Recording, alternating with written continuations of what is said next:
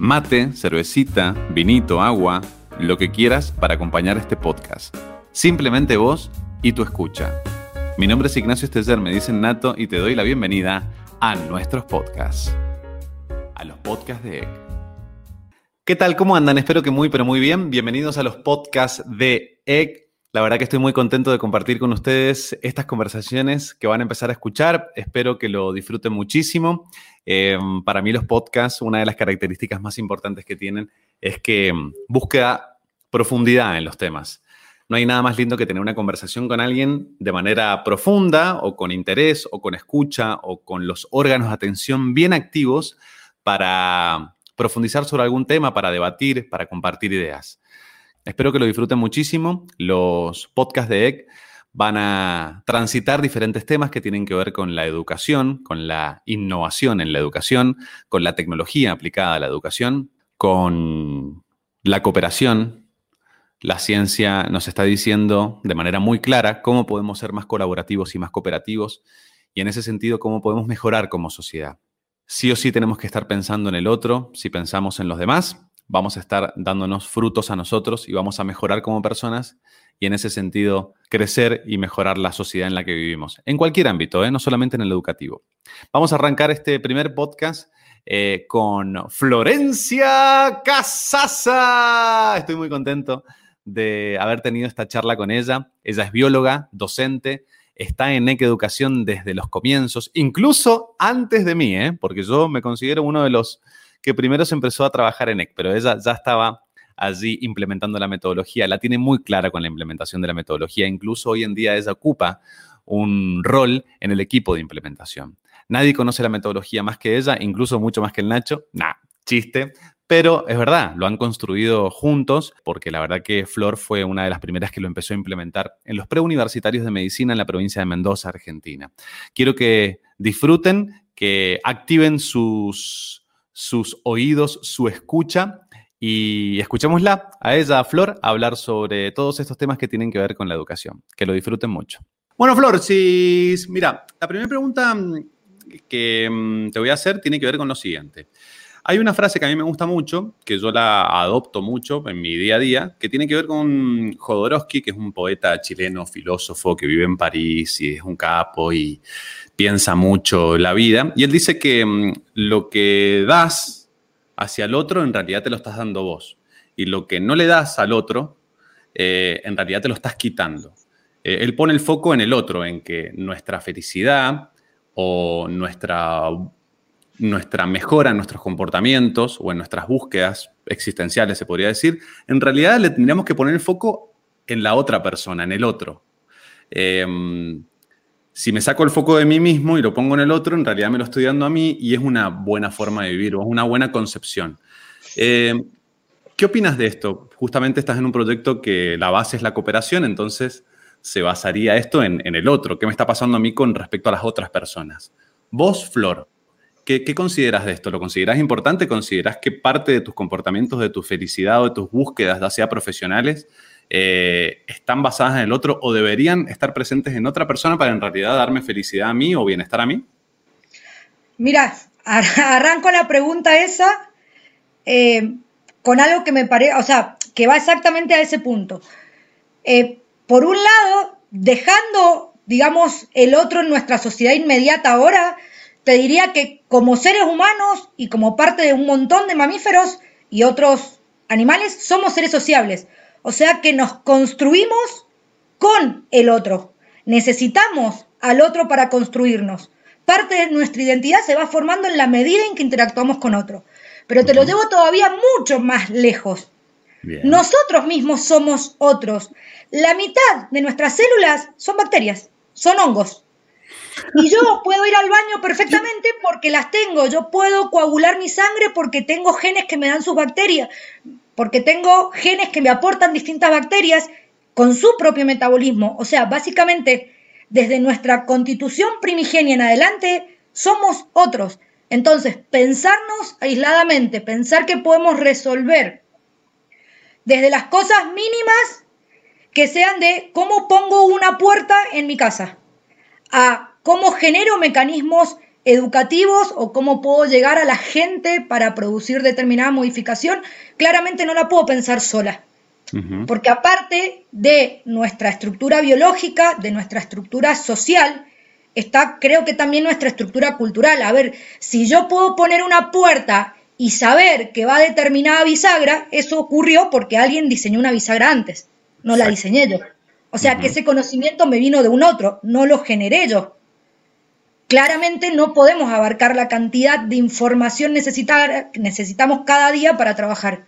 Entonces, sí, claramente creo que es fundamental ese otro y empezar a, a pensarnos desde el lugar del otro también, sin abandonar nuestra individualidad. Absolutamente, nuestra esencia. Em, y si esto lo llevamos a la construcción de conocimiento, te lo anclo esto un poquito más en el ámbito educativo. Eh, hablamos mucho de que somos más que la suma de las partes y que dentro de la innovación educativa tenemos que pensar en construcción de conocimiento entre personas, entre estudiantes. Eh, ¿Lo ratificás a esto que somos más que la suma de las partes? ¿Construimos cosas nuevas a partir de seres individuales que se juntan para trabajar en equipo o para construir conocimiento a partir de una dinámica de estudio? Mira, eso que decís, desde miles de lados distintos te podría dar ejemplos, voy a ponerte algunos nomás como para, para abordarlo de algún lugar. ¿Qué me pasa, por ejemplo, a mí con los chicos? Te dicen, bueno, pero yo puedo estudiar, si me das un libro, yo lo estudio y listo. Nuestro cerebro es un cerebro vago. No le gusta mucho salirse de su zona de confort. Entonces, cuando vos lees algo, lo subrayaste en el libro, lo resaltaste, lo... Genial. Entonces vos le decías, anda a volver a leer porque te está faltando información. Y él va a hacer un esfuerzo de la voluntad, pero va a volver a leer lo mismo. Ese es un mecanismo neurológico básico que forma parte de todos nosotros. Somos cómodos cerebralmente. Entonces, ¿en qué medida participa, por ejemplo, en ese pequeño ejemplo, el otro? En que cuando él pudo leer de esa frase otra cosa, o la leyó bajo un paradigma diferente, desde conocimientos diferentes, de pronto hace que yo me mueva y que mi cerebro que estaba instalado en una frase, en una idea, vea que hay otra realidad o que vea que hay otra forma de interpretar esa realidad. Y esa mirada nos las devuelve el otro. También con los chicos muchas veces nos pasa que eh, vienen acostumbrados por el sistema que nosotros hemos manejado a trabajar con sus amigos. O siempre trabajan con la misma persona. Y la verdad que eso es cómodo y suma un montón, pero el problema es que llega un punto donde yo pienso muy parecido a la otra persona. Entonces básicamente es como si estuviera trabajando con un espejo, donde me devuelve la misma mirada que yo ya tengo del problema, de la situación o de la frase. Corrernos de ese lugar, poder interactuar con otro que tenga eso, que sea diverso, que traiga otras estructuras, que traiga otros paradigmas. En realidad, la que se enriquece soy yo misma del conocimiento del otro. Claro. Te uno esto con el tema de la identidad. Para que haya identidad en un, en un grupo de personas, eh, tiene que haber objetivos. Y yo pienso hoy en día que en la educación está difícil plantear objetivos porque podemos todos tener el objetivo de entrar a la universidad, podemos todos tener el objetivo de recibirnos, como por ejemplo en un grupo de, amigos o de estudiantes que, que, se unen para decir, bueno, persigamos el objetivo de recibirnos juntos, vamos juntos en esta carrera, en este camino pero mm, se termina diluyendo de alguna manera. La pregunta concreta es, ¿cómo se pueden revalorizar o, setear objetivos nuevos como para que verdaderamente impulsen a esos estudiantes? ¿Por qué te lo digo? Porque vamos a recaer siempre a un poco de individualidad, decir, bueno, el que se termina recibiendo soy yo, el que termina aprendiendo soy yo, el que eh, digamos, es un acto individual también el recibirse o el entrar a la universidad. Hay algunos que entran y hay algunos que no entran. Entonces, ¿cómo se puede hoy en día, innovando educativamente, revalorizar objetivos? O de última, hacerle entender al estudiante que el objetivo está en que se dé ese trabajo en equipo para que se dé esta construcción de conocimiento y de que me hace falta el otro para crecer de alguna manera. Yo lo encuentro difícil y te lo preguntamos como especialista de cómo se pueden revalorizar esos objetivos o impulsarlos o, o que lo vean más ahí al objetivo, más presente, no solamente recibirse, sino objetivos más diarios, más del día a día, que los tengan ahí visibles para que los impulsen. No, no está fácil la pregunta porque creo que uno de los elementos más difíciles, esto de generar eh, esa identidad o simplemente hacer que aparezca, quizás ya está. Y ahí viene lo, si me lo preguntas así de repente, yo pensé en dos cosas cuando estabas hablando. La primera que pensé, decías, en revalorizar esos objetivos, hablabas, pero en definitiva algo a lo que nosotros muchas veces como docentes estamos acostumbrados es a preconceptos. Entonces, mi primera pregunta sería, y yo preguntaría, a ellos, ¿cuál es su objetivo? Y, o sea, y haría ese aprendizaje, decir qué necesitan ellos, y a partir de eso busco qué hay en común para generar esa identidad.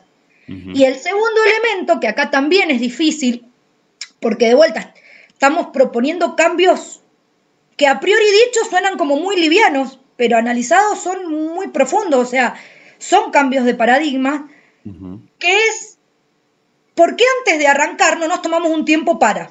Yo he sido profesora de secundario y de hecho muchas veces en, el propio instituto. Y en muchos lados vos decís, bueno, empezamos el primer día de clase, ¡pum! Empezamos el primer día de clase. Y si nos tomamos un tiempo para setear, porque un deportista no hace eso. Un deportista antes de salir a la cancha se prepara mentalmente, se prepara físicamente, hace calentamiento. ¿Por qué en otros ámbitos siempre es el choque? Arranquemos. No, o sea, ¿por qué no nos tomamos un tiempo para analizar esas necesidades, para analizar qué es lo que los unifica, que es lo que unifica en el sentido este de identidad, no de que sean todos uno, sino de que encuentren algo que los permita, les permita avanzar como equipo, como vos decís. Pero claramente eso yo no lo puedo saber a priori porque cada grupo humano cambia, porque los chicos son distintos, porque tienen distintas edades. Eh, hay 10.000 factores que hace que no sé si se puede predecir de, de antemano cuál es ese objetivo que yo les tengo que presentar a ellos. Quizás lo bueno sería darles el espacio para que ellos construyan esa identidad, yo le pregunte cuáles sean sus objetivos y ahí elaboremos y ahí sí ya empiezo a trabajar para que eso, digamos, se desarrolle. Pero si yo tuviera que hacer algo, empezaría por ahí. De hecho, básicamente en parte de la propuesta que nosotros hacemos eh, siempre se empieza tratando de buscar qué tienen en común, se hacen estrategias, por ejemplo, cuando hacen improvisación, o sea, aparecen estrategias que intentan buscar una idea de que persiguen algo en común. Que en definitiva yo creo que si vamos todos a algún punto, aunque no encuentre lo concreto, es pasarla bien haciendo lo que estoy haciendo. Tanto si me están obligando, como un chico en un secundario, como si lo estoy eligiendo. Porque quizás los ejemplos que diste vos de la universidad las personas eligen en cierto momento, algunas, porque hay un montón de mandatos en el medio, pero suponiendo en el mejor de los casos que lo elijan, eh, pero muchos chicos del secundario te dicen, pero que a mí me obligan a venir acá.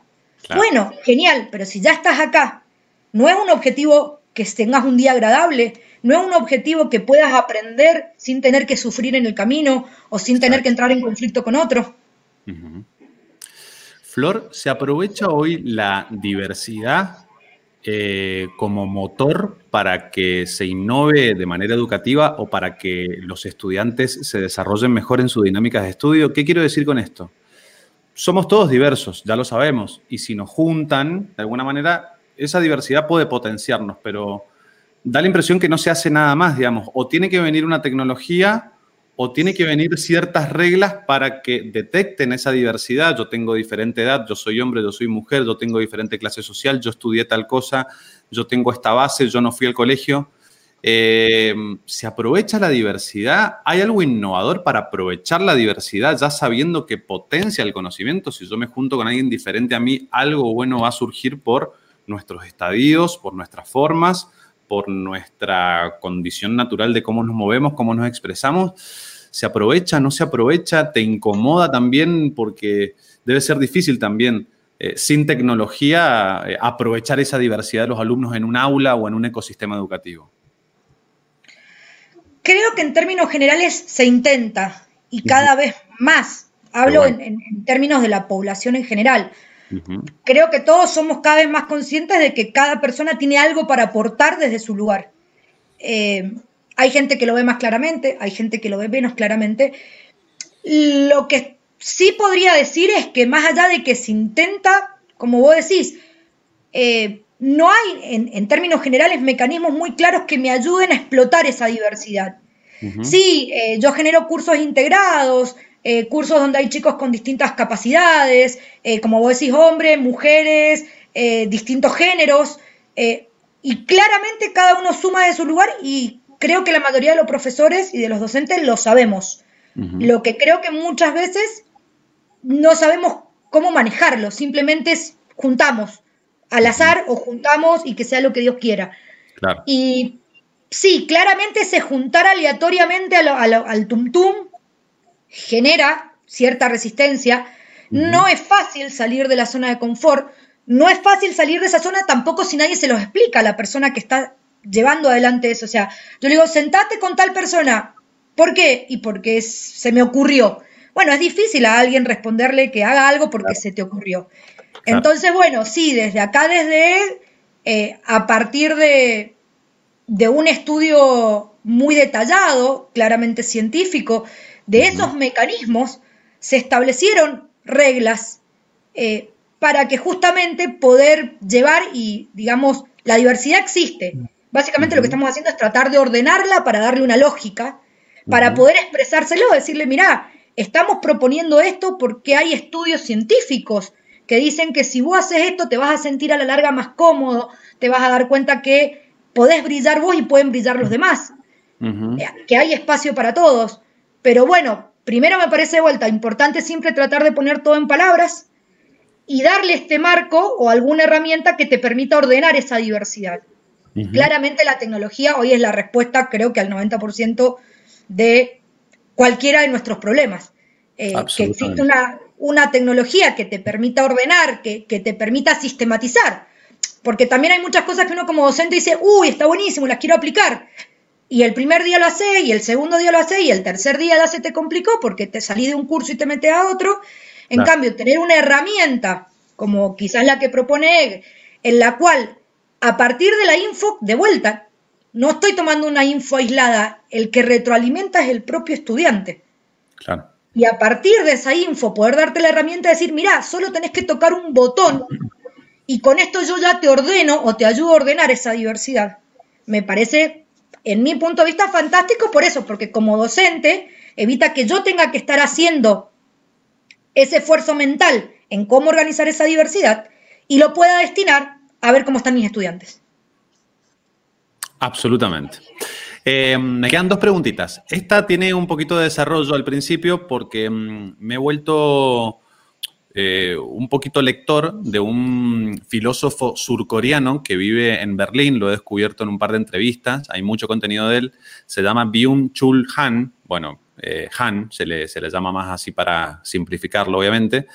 ¿Qué es lo que él plantea, digamos? Él hace una crítica a cómo nos estamos comportando hoy en día o cómo se comportan hoy en día en general las sociedades contemporáneas, sobre todo pone foco en los jóvenes.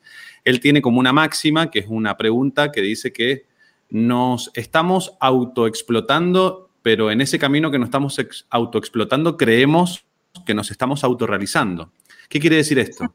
Hoy en día tenemos un montón de, formas de solucionar cosas. Estamos con el WhatsApp, hacemos un montón de cosas al día, tenemos fácil esa conexión con otras personas, pensamos que resolvemos o que hacemos un montón de cosas y al final en realidad no estamos autoexplotando. Él dice, no me estoy autorrealizando, en realidad estoy haciendo cosas porque tengo un montón de inputs de información, tengo las redes sociales que me hablan eh, y yo siento que estoy ocupado, que me estoy autorrealizando, que hago cosas, que tengo experiencias. Em, pero eso tiene un doble juego. Cuando no tengo la experiencia, que está haciendo el otro, siento que me la estoy perdiendo y siento que no soy parte de eso. Entonces entramos en una bola de nieve que es, que es muy perjudicial, sobre todo para los jóvenes, que muchos ya han nacido digitalizados y les cuesta discernir. Eh, hoy en día se está proyectando mucho en lo que pasa en las redes sociales y no proyectamos en lo que verdaderamente nos pasa a nosotros o qué experiencias tenemos nosotros. Entonces, el que plantea volver a lo contemplativo, volver a pensar, volver al pensamiento, volver al aburrimiento, dice él me parecía muy interesante como línea de contenido y como pregunta a cada uno de los entrevistados de AcTV y te la traslado a vos, es qué pensás sobre esto y me imagino qué rol tiene la educación en este sentido, porque la educación vuelve a ese espacio contemplativo. Eh, en EC los chicos van a estudiar, o sea, tienen un lugar de, de, sentarse a pensar y de no estar en esa vorágine que los hace pensar que se están autorrealizando y al final no están logrando nada o no están concluyendo en nada. Eh, no, yo recién me agarraba la cabeza porque, bueno, yo tengo un, nene de 5 años Y básicamente me pasa eso, o sea, va en el auto y me dice, ¿me das el celular? Pero ¿por qué no miras un poquito el paisaje? Mirá las cosas que te estás perdiendo por estar metido. Tres minutos después, estoy aburrido. Y no está mal, no te aburras. Y claramente el nene libera su cabeza a las 12 de la noche.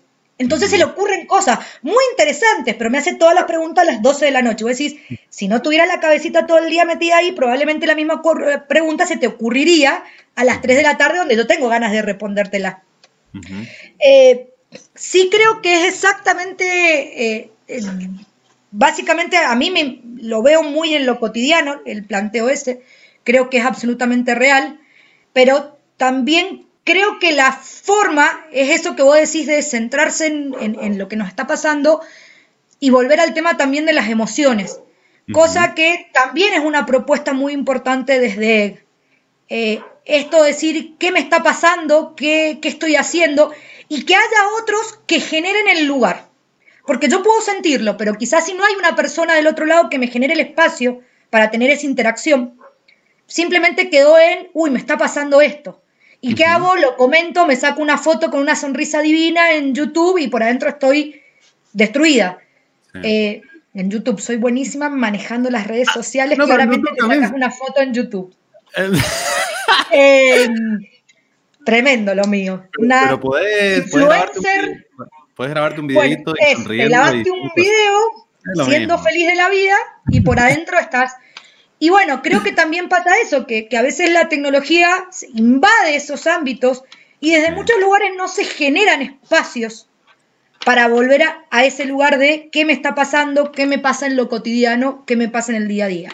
Y creo que también ahí la tecnología tiene un impacto en la medida en que no viene a ser una herramienta, sino en que uno la pone en el lugar de, del hecho en sí. A ver, no sé cómo explicarme una vez escuché a un matemático que estaba contra esto, por ejemplo, de que le damos los celulares a los chicos o cosas por el estilo.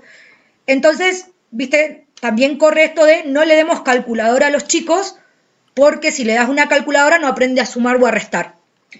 Entonces vos te quedas pensando y vos decís, claro, si yo simplemente al chico le doy la calculadora y le digo hace 2 más 3, obviamente que la herramienta se transformó en sí misma en el hecho. El chico puso 2 más 3 y le dio un resultado. Pero si yo en vez de eso le digo al chico, ¿por qué no me haces la cuenta 2 más 3? Pero ¿sabes qué? No puedes usar el número 2 y no puedes usar el número 3 en la calculadora. Ajá. Ya cambió. Y ahora sí está teniendo la función que tiene, que es una herramienta. Entonces, yo creo que la tecnología tiene eso y genera ese, ese gris, esa línea muy difícil de ser una herramienta, hacer el núcleo de tu vida. Creo que es una línea dificilísima de trabajar eh, pero creo que, se soluciona en parte dando esto desde, los, desde los centros formadores, eh, entre otras cosas, dando espacios de gestión emocional, por un lado, o sea, que ellos tengan espacios para venir y hablarte a vos como docente o a personas particulares, como fuera, pero, pero sentir que ellos tienen un espacio que no sea la foto en Instagram, que hay un interlocutor real del otro lado que está dispuesto a escuchar qué le está pasando. Em, y por otro lado tenía algo más, pero que se me olvidó porque hablo mucho. No importa. Em, y esto también de, revalorizar las tecnologías, pero como herramientas. Entonces, no generarlas como un tabú de, no, mira, no te voy a dar el celular, porque también voy a decir eso. A ver, pienso en muchos chicos que vos le decís, no, no uses Nintendo, o no uses la Play, ya no sé qué se usa. Eh, y el chico va a un grupo de amigos donde todos la tienen, entonces al final también se queda aislado. Bueno, a ver, ¿cómo puedo hacer para transformar eso en una herramienta? No transformarlo en un tabú, pero tampoco transformarlo en que estén 75 horas utilizando la calculadora porque no pueden sacar dos cuentas.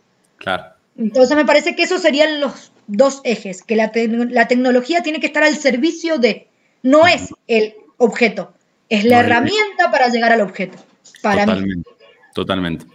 Florchis, desde ya agradecerte muchísimo. Me queda una última pregunta que en realidad es una reflexión. No te voy a pedir ni mucho menos que eh, resuelvas la tesis del Nacho, pero, pero sí me parecía interesante eh, intentar reflexionar o de a poquito aportar a esa gran pregunta que él tiene en su tesis. Obviamente que eh, yo tomo una parte que yo también la puedo entender y desde ahí puedo hacer contenido que tiene que ver con esto de que estuve viendo tus videos sobre, mm, sobre la evolución, sobre Darwin, así que me he estado capacitando, no estoy tan mal, pero bueno, tomando como línea de la selección natural como único marco evolutivo, o no único marco, cada uno cree en lo que quiera, digamos, pero científicamente se toma la selección natural como un marco evolutivo, como una línea de la evolución que, ha marcado en esa, en esa selección natural cierta competencia, no por los recursos.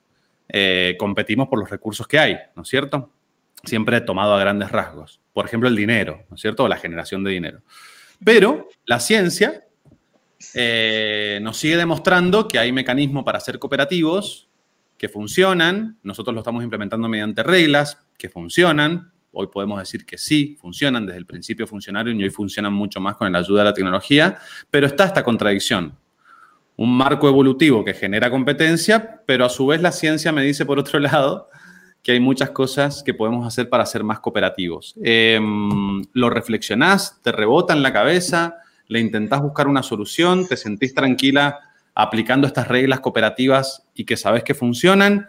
Eh, solamente una reflexión o, qué te pasa con respecto a esta pregunta que plantea el Nacho y que nos planteamos nosotros también como miembros del equipo, ¿no es cierto?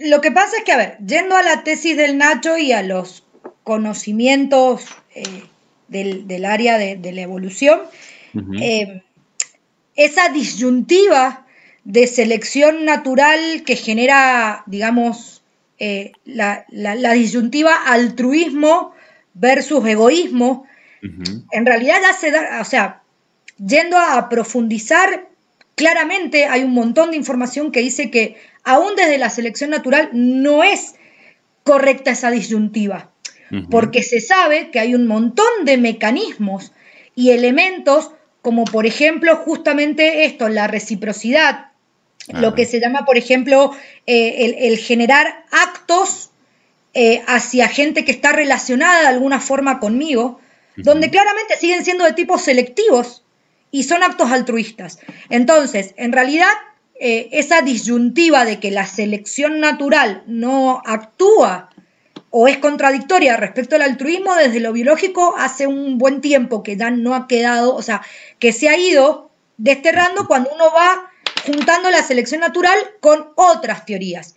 Y que básicamente es lo que después un montón de sociólogos y de matemáticos llevaron a la práctica diciendo, o sea, ¿por qué voy a ser cooperativo si yo pierdo? Teóricamente, porque simplemente doy. Porque, a ver, el problema está en ese simplemente doy. Creer que ser cooperativo es simplemente dar. Lo que uno tiene que buscar es que atrás de ese dar hay un montón de recibir, solo que está oculto. Y normalmente nos hemos quedado con el dar. Entonces, mm. yo ayudo a alguien, y para vos cooperar es eso, simplemente yo voy y ayudo a alguien. Y cuesta ver, pero cuando uno empieza a hurgar un poquito, vuelvo, desde las teorías biológicas está, de las teorías eh, sociológicas ya está ampliamente también demostrado, un montón de circunstancias en las cuales, volviendo a tu frase con la que abriste, dar es recibir. Y vuelvo a lo mismo, desde lo biológico está, sino cómo funciona, por ejemplo, un hormiguero. Claro. Eh, desde lo sociológico está, sino cómo funciona, por ejemplo, una ONG como Caritas. Ya esas, esas investigaciones, la verdad que están súper desarrolladas. Lo bueno que tiene un poco la propuesta que nosotros hacemos es que la sistematizamos. ¿Por qué? Porque un montón de gente dijo, haciendo esto, das pero recibís. Haciendo esto B, das pero recibís. Haciendo C, das pero recibís. Lo que vino a hacer el Nacho es decir, ¿cómo ordeno A, B y C para maximizar todos esos das y recibir al mismo tiempo? O sea, ya se describió cómo hacer A, cómo hacer B y cómo hacer B, C. ¿Cómo lo juntamos a esos tres? Y ahí vuelve el gran lema del Nacho, que esto de que las partes individuales, la teoría A, la teoría B y la teoría C, cuando las juntas, aparecen cosas que no son simplemente la sumatoria de las tres, sino que aparece complejidad el hecho de articularlas genera una cooperación, un desarrollo de la cooperación mucho mayor que si las tomo individualmente y el aporte que pudieran hacer cada una de esas individualmente. Maravilloso. Un espanto. Eh, ¿Por qué? Maravilloso. A mí una de las cosas que más me gusta que tiene que ver con el movimiento es que mm, a mí me parece muy interesante ya desde el hecho de cómo uno se sienta con el otro, cómo uno físicamente está con respecto a otra persona, eh, ya estoy dando y recibiendo sin saberlo, que eso tiene que ver mucho con, con lo solidario. Hoy en día voy y puse algo en, en el buzón de Caritas, listo, di, fui solidario, o sea, lo ven ahí y en realidad podemos hacer un montón de cosas eh, en donde estamos dando y recibiendo, pero no nos damos cuenta. La idea es también hacer foco ahí, que por ejemplo, que yo esté sentado frente a alguien o que yo te mire ahora y te observe, no esté pensando en qué preguntar, sino escuchando tu respuesta, ya estoy dando y recibiendo, es un acto cooperativo, digamos. Pero no lo sabemos, solamente pensamos que colaborar es ir y poner hacer como una acción precisa, ¿no? Que también viene con cargado de estamentos o de cuestiones sociales que nos dijeron eso es colaborar, eso es ser solidario. Y en realidad hoy la matemática, la lógica y un montón de cosas nos dicen cómo tenemos que ser cooperativos, como por ejemplo esto, cómo rotamos, cómo nos sentamos para estudiar, cómo miramos al otro y demás. Y te agrego eh, algo más, la biología, porque, por ejemplo, hay un montón de estudios que hablan de que actos cooperativos, por ejemplo, liberan endorfinas. Entonces, de vuelta, yo no me estoy dando cuenta, no estoy viendo y solo creo que es dar. Y no me doy cuenta cómo eso quizás está regulando mis niveles de glucosa. Por ejemplo.